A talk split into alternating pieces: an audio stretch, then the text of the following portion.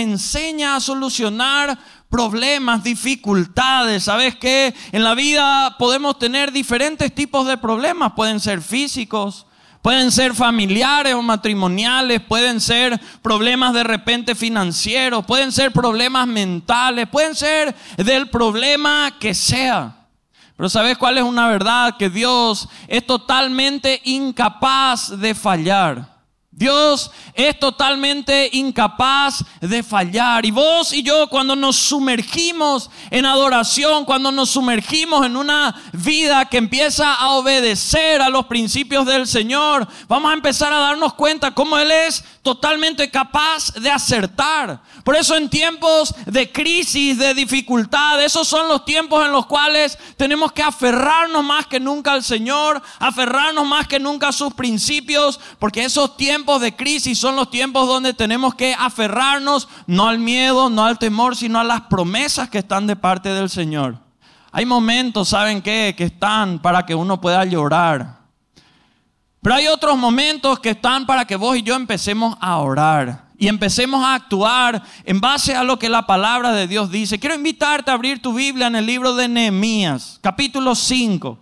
Nehemías es un hombre usal, estaba desafiando a todo el pueblo de Israel a reconstruir los muros. Cuando un pueblo en esa antigua civilización no tenía sus muros todos construidos, estaba totalmente vulnerable a todo lo que cualquier pueblo rival quería hacer. Les saqueaban, si tenían una cosecha, les saqueaban. Se llevaba cautivo a sus mejores hombres, a sus niños, a sus mujeres. Era, era algo agresivo lo que hacían todos los pueblos rivales cuando un pueblo no tenía sus muros bien construidos.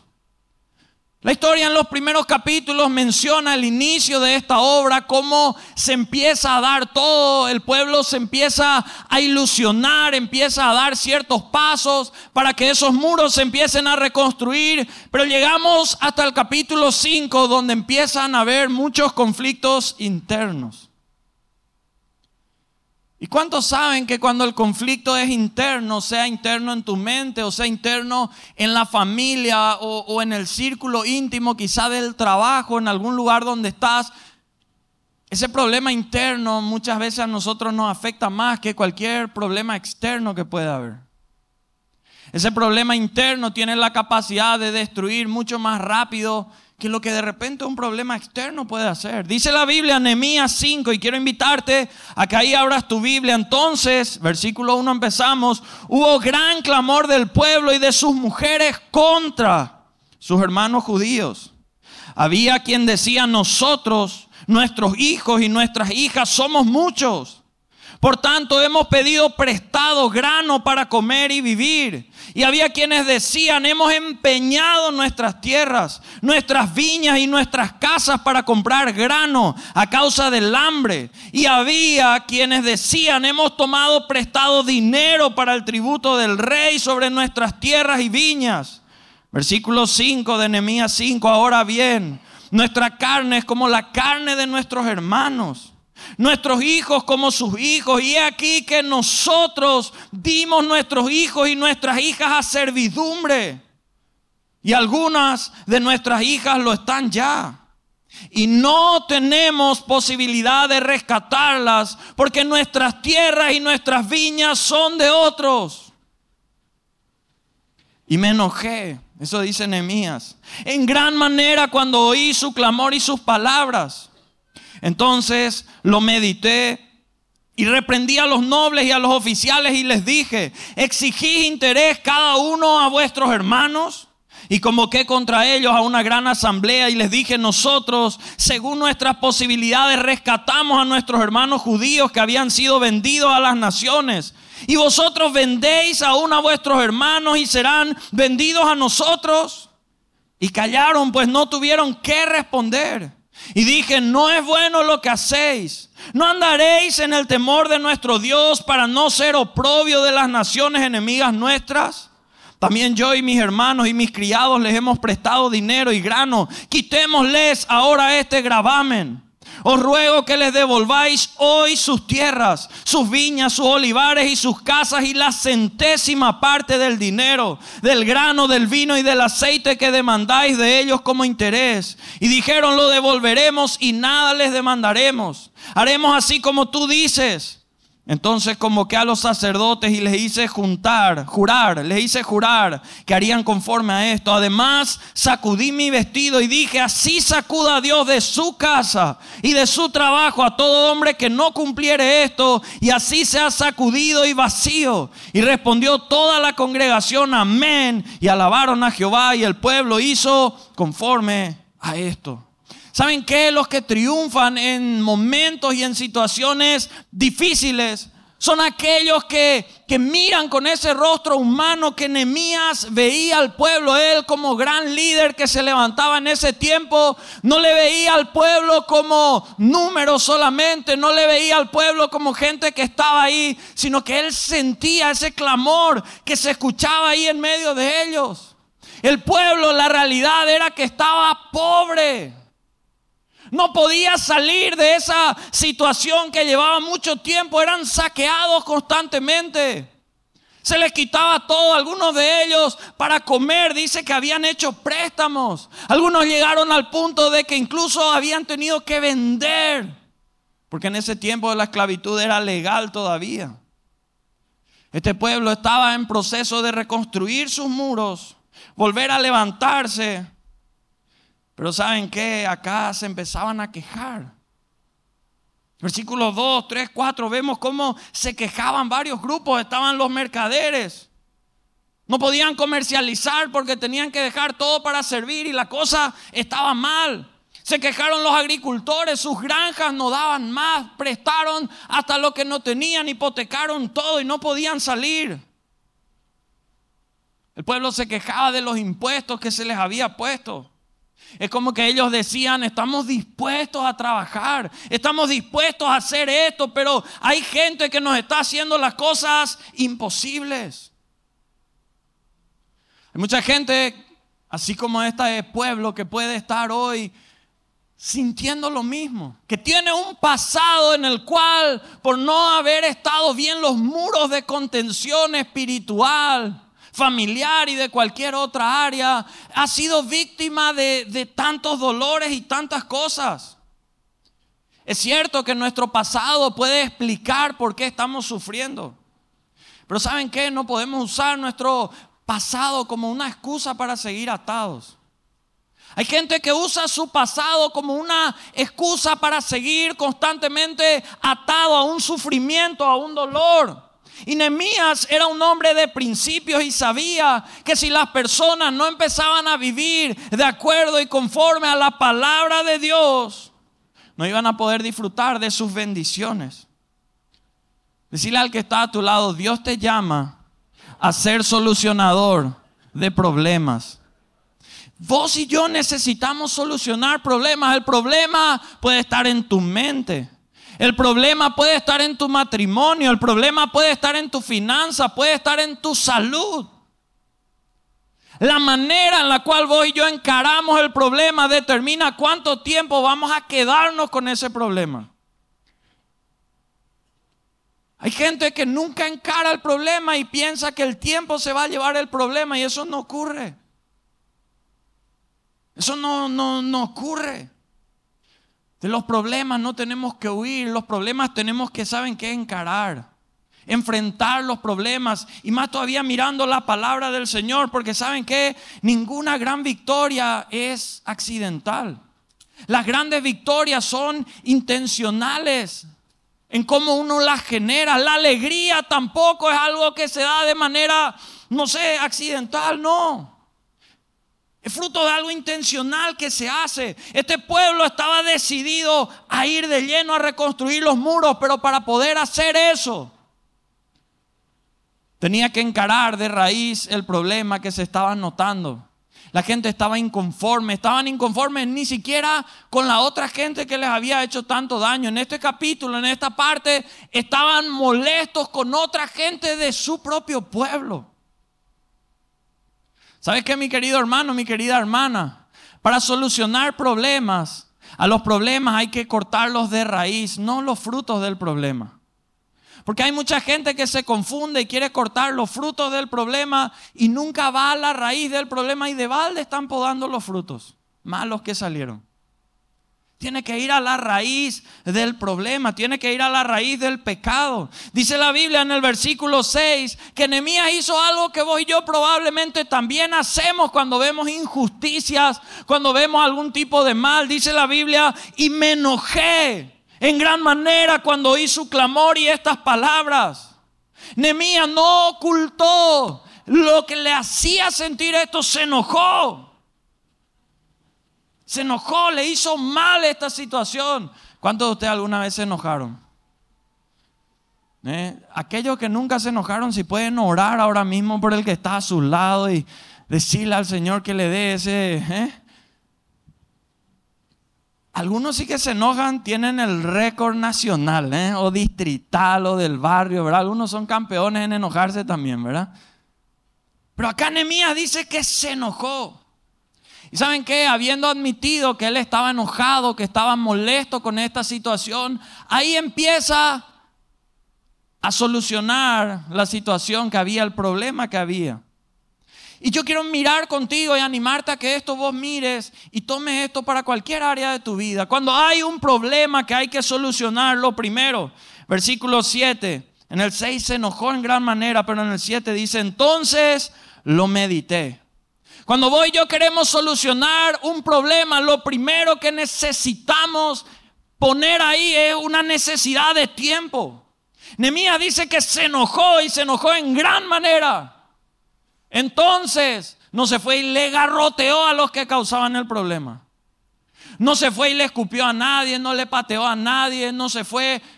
Lo primero que él hizo, entonces lo medité. ¿Cuántas veces nosotros nos enojamos y reaccionamos en el instante y empeoramos las cosas? Agravamos el problema. En el matrimonio uno se enoja, pero a veces no mide las palabras que dice en ese momento de enojo y ¿qué pasa? Empeora la situación. A veces te enojas con tu hijo, con tu hija y, y empeorás las cosas por no meditar y ver cómo solucionar eso. A veces decimos, voy a pedir opinión a otra gente sobre este problema que estoy viviendo y en realidad no queremos pedirle opinión.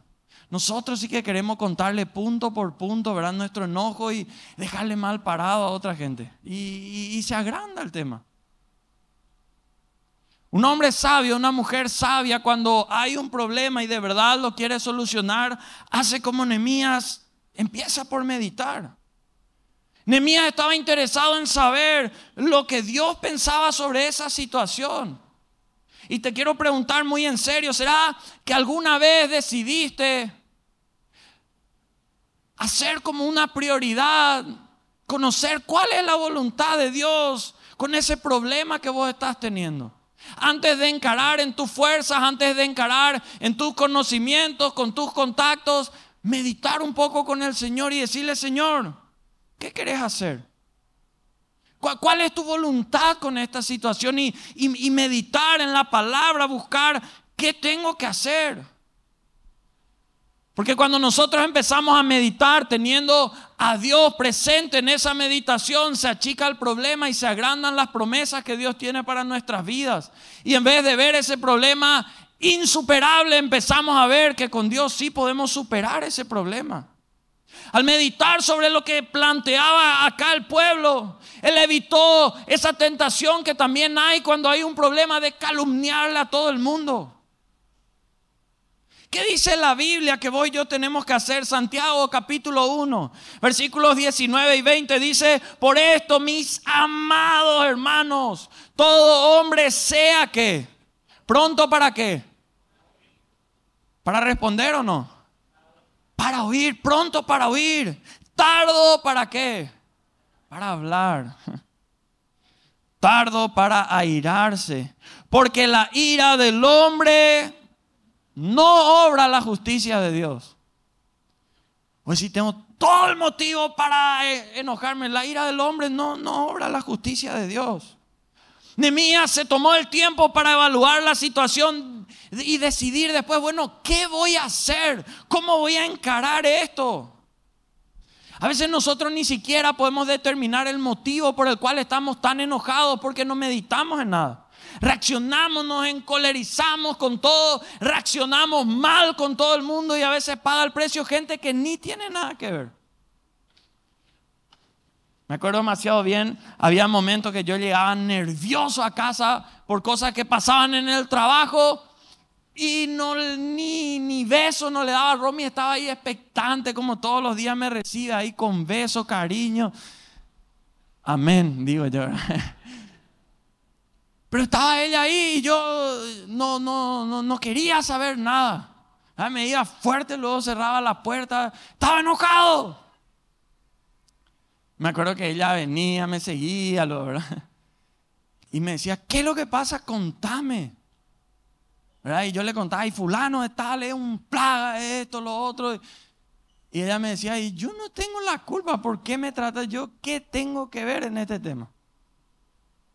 ¿Y cuántas veces nosotros le tratamos mal por estar enojados a gente que no tiene por qué ser tratada mal? Qué importante que vos y yo cuando vemos algún problema, empecemos por meditar. Santiago 1.26 dice, si alguno se cree religioso entre vosotros, no refrena su lengua, sino que engaña su corazón la religión de tal como es. Vana, no sirve para nada. Nuestras palabras tenemos que cuidar porque lo que vos estás hablando, vos estás sembrando. Y lo que vos estás sembrando, ¿qué vas a pasar? Eso vas a cosechar. Cuidado con tus palabras porque son siembras. Son siembras que vos estás haciendo. Cuidado con los términos que estás usando porque estás sellando lo que se va a venir. Por eso cuando uno se puede poner nervioso, se puede poner nervioso. Acá se enojó en gran manera. Pero antes de reaccionar con alguien, meditó, dice la Biblia. Uno debe dedicar tiempo a meditar antes de tomar decisiones sabias, incluso en el peor momento.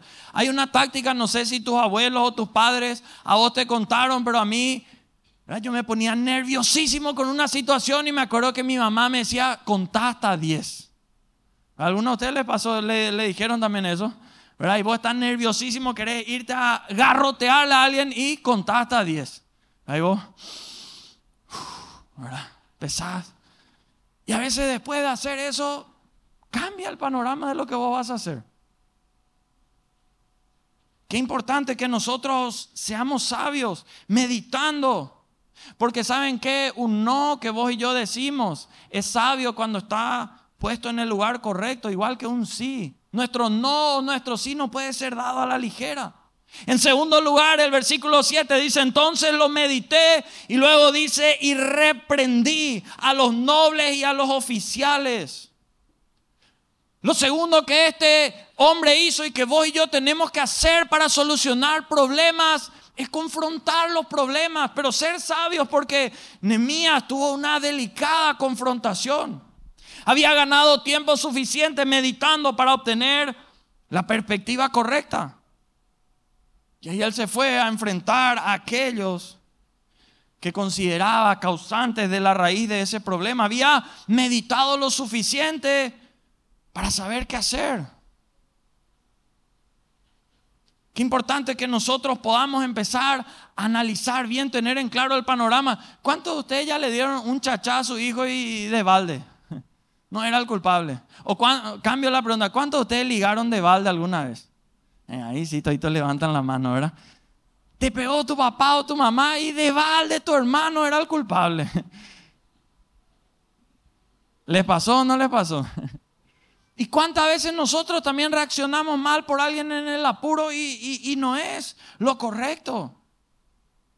Nehemías se enfrentó audazmente a los jerarcas de Jerusalén, a gente que tenía alto rango, y les explicó la incongruencia de, su conducta. Dice la Biblia, ahí versículo 7, reprendí a los nobles y a los oficiales y les dije, exigís interés cada uno a vuestros hermanos.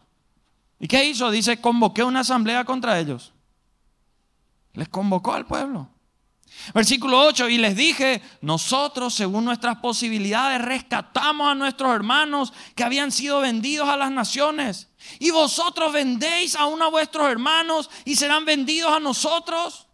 Le encaró con el problema. Les dijo, les expuso lo que había. Porque saben que la cobardía y la maldad están en la misma línea. Hay gente que tiene el problema y habla por detrás y nunca va de frente. Son los Judas. Yo creo que nadie quiere tener gente así. Fui yo, necesitamos ser hombres y mujeres que podamos ir ante las situaciones que hayan y podamos exponer, esta es la realidad que está pasando. Nemías tenía autoridad moral para pararse y hablar de eso y dice la Biblia que eh, todos esos nobles oficiales callaron pues no tuvieron que responder. Porque la verdad no necesita insultos para imponerse o no necesita levantar el tono de voz para imponerse y hacer que prevalezca. Lo tercero y último, él meditó la situación, reprendió a los nobles y saben que ahí empezó a venir el momento de reparar toda la situación. Qué importante que vos cuando hay un problema, si lo querés vencer de verdad, vos puedas meditar la situación, vos puedas confrontar lo que haya que hacer y tiene que llegarse a una conclusión, a un acuerdo. Dice la Biblia, versículos 9 de Nehemías 5 y dije, no es bueno lo que hacéis. Empiezan las conclusiones que luego tienen que irse a acciones. No andaréis en el temor de nuestro Dios para no ser oprobio de las naciones enemigas nuestras. Y también nuestros hermanos y mis criados hemos prestado dinero, grano. Versículo 11, os ruego que les devolváis hoy sus tierras, sus viñas, sus olivares y sus casas y la centésima parte. Y dijeron, dice versículo 12, lo devolveremos y nada les demandaremos. Haremos así como tú dices. ¿A cuántos les pasó que ya llegaron? Porque saben que a veces fallamos, a veces fallamos. ¿Saben dónde? En, el acuerdo final. Fallamos ahí, ¿por qué? Porque se queda todo eh, eh, en palabra y en ese momento de reconciliación es donde a veces fallamos. Nemías Actuaba conciliatoriamente, pero sin comprometer su posición. Era un hombre íntegro y que quería de verdad, como dijimos, solucionar las cosas de raíz, no los frutos solamente. Y él en lugar de rebajarse a las normas de conducta que había ahí, invitó a todo el pueblo a sumarse a esas normas que él en base a la palabra mantenía. Hay veces donde nosotros cuando empezamos a hablar de ciertos principios y es como que a la hora de la conclusión vos y yo tenemos la razón. Nos quedamos felices ya con eso. Le gané, viste, tuve la razón. Pero ¿qué pasa? No pensamos que si no se cierra bien ese capítulo, la otra persona va a estar expectante por en algún momento encontrar que él tiene la razón y nosotros no. Y, y no se hacen bien los cierres. ¿Saben qué? Los cierres hay que hacerse bien. De un problema, de un conflicto, de una situación. Porque si no, ¿qué puede pasar? Acá se le dijo, no vayan más a pedir los impuestos de esta gente, dejen de poner ese oprobio a todo ese pueblo. Y ellos dijeron, sí. Versículo 12, la parte final, dice entonces convoqué a los sacerdotes y les hice jurar que harían conforme a esto. Había que hacer un cierre para que el día de mañana, cuando se requería, ¿por qué me estás cobrando si se acordó esa vez que no se iba a cobrar? Ah, yo no entendí de esa manera. ¿Cuántas veces pasa que un acuerdo que se hizo solamente en palabra después uno no entiende de esa manera como era? Nemías sabía que eso podía ocurrir. Y por eso llamó a los sacerdotes, gente que estaba puesta ahí con autoridad de parte del Señor para, para que eso pueda ser cerrado, sellado. Hacer los acuerdos. Hay mucha gente que saben que se está peleando entre familia. ¿Por qué se pelean familia? Porque uno le dio plata, el otro no le devolvió, eh, nunca se acordó nada, ahora no sabe cómo va a ser y están peleados distanciados. Te pido perdón, te prometo que voy a hacer, nunca más hizo y siguió el problema. Entre hermanos de la casa del Señor también pasa. Qué importante es que los cierres de los problemas los hagamos bien. Nehemías conocía demasiado bien la naturaleza humana. Sabía que lastimosamente no podía quedarse en simples promesas entre las personas. Por eso los cierres hay que hacerlos bien. Ellos aceptaron Versículo 13 dice, además sacudí mi vestido y dije, así sacuda a Dios de su casa y de su trabajo a todo hombre que no cumpliere esto y así sea sacudido y vacío. Y respondió toda la congregación, amén, y alabaron a Jehová y el pueblo hizo conforme a esto. ¿Sabes qué? Dios es glorificado. Ya estamos terminando, si alguien me acompaña aquí, Dios es glorificado. Cuando nosotros manejamos los problemas de la manera apropiada. Cuando te enojas, medita primero. Después de haber meditado, encarar lo que tengas que encarar. Y llegar a la conclusión para que eso pueda eh, darse. Este pueblo, ¿saben qué, qué tuvo? Tuvo una victoria interna. Ahí entre ellos era el problema. Tuvo esa victoria interna que luego les permitió tener las victorias externas. ¿Por qué te digo esto? Porque hay gente que por fuera puede parecer que está todo bien. Que vos mirás sus redes sociales y vos decís, qué linda familia. Wow, qué linda pareja. Le voy a dar me gusta a su foto.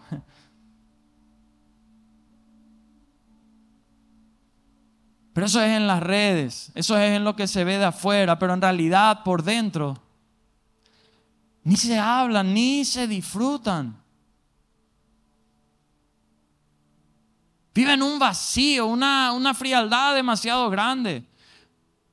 Hoy en día vivimos en tiempos donde es como que se ha impuesto que lo bueno nosotros tenemos que celebrar y mostrar y lo malo tenemos que callar. Hay mucha gente que no solo lo calló, sino que ese callar que viene llevando le empezó a aislar. Y cuando vos y yo estamos aislados, somos mucho más vulnerables a que el enemigo pueda hacer lo que se le antoje con nuestras vidas. Este pueblo tenía el problema interno y bendito sea Dios por aquel hombre, aquella mujer, que tal vez hoy por fuera se te puede ver mal, tal vez por fuera no estés recibiendo todos los aplausos, pero vos te estás decidiendo a ponerte bien por dentro. Estás decidido a tener un nuevo comienzo con el Señor, a, establecer las bases para cosas grandes que pueden venir por adelante. En días de intensidad y crisis, cuando la vida se vuelve muchas veces muy confusa y el pensamiento a veces hasta se vuelve incoherente, ahí tenés que recordar que Dios siempre es capaz de proveer una salida. Y vos y yo necesitamos por ello poner nuestros ojos en el Señor. El Señor no se rindió con el pueblo de Israel, aunque ellos tenían el deseo ya de rendirse en ese momento. Y mi hermano, mi hermana, Dios no se va a rendir de vos, aunque quizá hoy viniste rendido ya diciendo, no sé, no puedo, no voy a salir de esta situación. Este pueblo sentía que ya no podía. No tenemos posibilidad de rescatarlas. Eso decían. Porque las tierras ya no son nuestras, ni nuestras hijas ya son nuestras. Ellos sentían que ya no podían. Pero el Señor les fue mostrando cómo sí podían. ¿Sabes qué, mi querido hermano, mi querida hermana, en el área que sea de tu vida, en el área que sea de tu vida, Dios va a mostrarte que con Él sí se puede, con Él sí es posible, con Él sí hay solución a aquellas cosas que de otra manera no se podían solucionar. Pues sí, pero ya no queda nada, como esta gente decía. Tal vez decir, ya de, de, este matrimonio no queda nada, ¿sabes qué? Ese matrimonio que está en la nada, poner en las manos de Dios y empezar a ver cómo Dios puede restaurar tu matrimonio. Tal vez vos decís, pero en mi cuenta no queda nada. ¿Cómo voy a hablar de sueños, de metas, lo que sea? Esa nada, poner en las manos de Dios y dejar que Él pueda hacer de la nada absolutamente todo. Porque si hay alguien que de la nada puede hacer todo, ese es nuestro Dios. Pero ¿qué nos toca a vos y a mí estar centrados en Dios? Si es necesario empaparnos en lágrimas y en su presencia, hasta ser llenos de su espíritu, fundamentarnos en la palabra y empezar a ser sinceros a la hora de hablar, de vivir. Nemía fue sincero, estaba enojado en gran manera, pero ahí se puso a meditar. Y gloria a Dios porque el Señor le empezó a llenar y a restaurar a todo ese pueblo. Termino con Isaías 61, 7. Este pasaje que quiero que tomes para tu vida. Dice Isaías 67, 61, perdón, versículo 7. En lugar de vuestra doble confusión y de vuestra doble deshonra. Imagínate esto. No es solo confusión, sino doble confusión. No es solo deshonra, sino doble deshonra. En lugar de vuestra doble confusión y de vuestra deshonra, os alabarán en sus heredades, por lo cual en sus tierras poseerán doble honra y tendrán perpetuo gozo. Que en Dios vos puedas empezar a ser un hombre que deje de ser emocional y se convierta en un hombre espiritual. Que vos en Dios puedas dejar de ser una mujer emocional y te vuelvas una mujer espiritual. Que cuando vienen esos momentos adversos empieces a analizar antes de decidir. Porque tus decisiones van a determinar tus bendiciones o tus maldiciones. Tus decisiones van a determinar si vas a perder posiciones o vas a recuperar posiciones. Tus decisiones son importantes. Ahí donde estás, yo te animo a cerrar tus ojos por un instante. Y en este momento quiero animarte a que le pidas al Señor con todo el corazón, así como este pueblo de Israel no quiso aparentar nada, no quiso esconder nada. Ellos vieron que los muros se empezaban a reconstruir. Y Nehemías estaba ahí seguramente celebrando por esto, pero habían problemas internos. ¿Sabes que Antes de poder terminar esos muros, esos problemas internos debían ser solucionados. ¿Será que para que el Señor pueda terminar de darte esa victoria externa que estás orando, por la cual estás trabajando y que estás anhelando? ¿No hay ciertos problemas internos que debas solucionar en tu vida?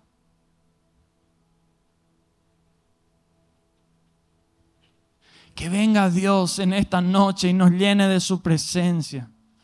Que nos llene de su espíritu. Que esa presencia suya pueda inundar nuestros corazones y hacer. Hacer que nosotros seamos moldeados conforme a todo aquello que viene de parte suya. Mi hermano, mi hermana, Él te llamó a que vos seas un solucionador de problemas.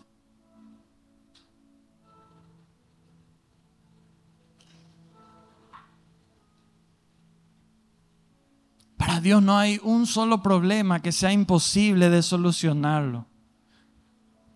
No hay un solo problema. No sé hace cuánto venís llorando, venís sufriendo. Tal vez por el matrimonio que tenés, tal vez por el hijo, la hija. Tal vez por tus finanzas, tal vez, no sé, por la salud. O quizá porque te alejaste de Dios.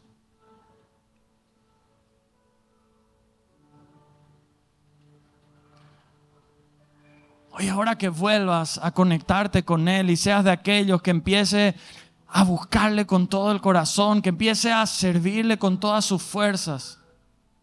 Estos principios de la palabra que hoy leímos, vos podés aplicarlo a esos problemas que en el día a día podés atravesar.